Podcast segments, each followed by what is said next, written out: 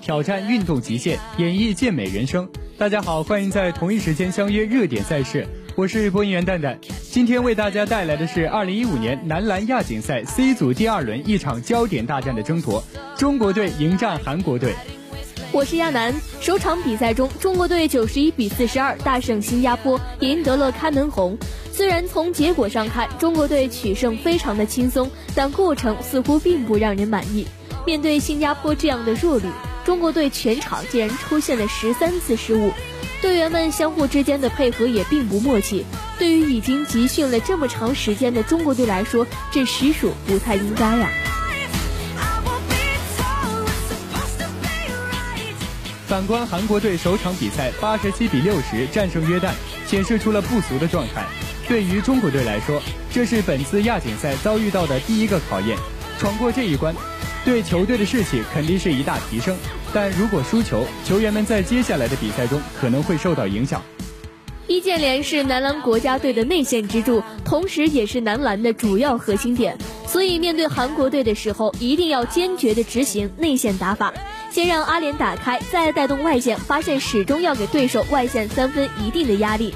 按照账面上的实力来看的话，中国队拿下韩国的悬念不大，但是千万不能轻敌。下面我们就一起来欣赏一下这场传奇之战。中国男篮和韩国男篮都是本届亚锦赛实力较强的球队，在比赛开局就打得很凶悍。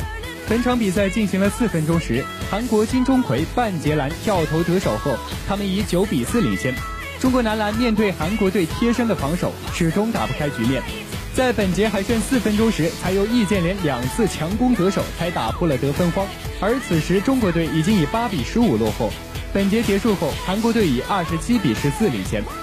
比赛进入第二节，中国队的情况依旧不妙，进攻端传球多次被对手断掉，梁东根底角位置三分命中，韩国队三十二比十六扩大优势。次节中段，易建联在抢位中眼睛被对手手戳了一下，比赛也因此暂停。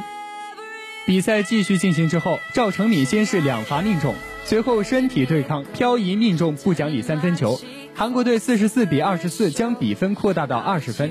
半场结束前的最后两分钟里，中国队通过内线强打不断制造杀伤，最终也还了对手一波九比零的攻势。半场结束时，中国队仍以三十三比四十四落后对手。上半场的比赛中，韩国队三分球八投五中，命中率高达百分之六十二点五，两分球也十七投十中，可谓是超常发挥。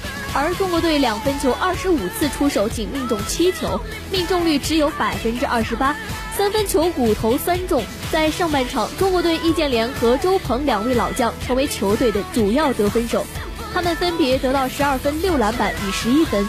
中国队需要有人站出来。下半场比赛开局，郭艾伦终于站了出来，利用自己的速度优势，连续两次突破得手。而赵继伟也秒传周鹏后篮下得手。当本节还剩七分钟时，将分差缩小至个位数。但是随后中国队在进攻端继续全体哑火，且在篮板球上有所疏忽。韩国队在本节还剩三分钟时，以五十八比四十二领先。在接下来的比赛，中国队加强防守强度，总算是限制住了韩国队的外线投篮。而在进攻端，由王哲林和周琦组成的内线双塔大发神威，连续内线强攻得手，打出一波得分高潮后，在本节结束时呢，将比分缩小至五十一比六十。第四节比赛，中国队又一次陷入到得分荒。本节进行了两分半钟后，才由易建联利用罚球夺得两分。不过此后中国队打开局面，周琦连续篮下命中，郭艾伦强行突破得手。本节还剩五分钟时，将比分追成五十九比六十六。而赵成敏运气不在，三分打铁，中国队收下关键篮板球，郭艾伦上篮得分，中国队七十四比七十一领先。中国队不给对手远投机会，提前犯规，梁东根两罚命中，韩国队比分追至七十三比七十四。比赛还剩五秒钟，中国队球权，韩国队只能立即犯规。周琦两罚命中，帮助中国队一举锁定胜局。最终，中国队在一度落后二十分的情况下，最终以七十六比七十三逆转取胜对手。而中国队赢球的关键，除了高强度的防守外，无疑是因为周琦在下半场的突然爆发。周琦全场比赛拿下二十一分、八个篮板、一次助攻和两次盖帽，成为球队取胜的最大功臣。赛后，中国队主教练龚鲁明表示，从心理上，这场比赛胜利的意义要远超过于比赛赢球的本身，而这场比赛只是亚锦赛小组赛的一场比赛。但是这对于中国队来说呢是非常有意义的一场比赛，我们希望借助这个势头，在后面的比赛中越打越好。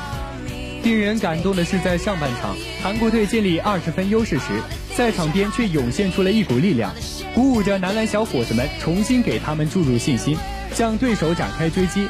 这股力量来自中国男篮在球场上的第六名队员，是现场所有穿着球衣、举着国旗、高唱着歌曲的中国男篮球迷们。亚锦赛对于中国男篮说不会一帆风顺，后面的比赛可能同样会有今天这种不利的局面出现。但是中国男篮绝对不会独自面对战斗，这是我们的主场。看看全场拿在手上、印在衣服上、贴在脸上的五星红旗，就能感受到肩负着国家的荣誉感，感受到以中国为名带来的力量。这股力量将会一直陪伴在中国男篮左右，去面对亚锦赛更难的挑战。好了，热点赛事到这里就告一段落了。一段音乐过后，人物专访等你回来。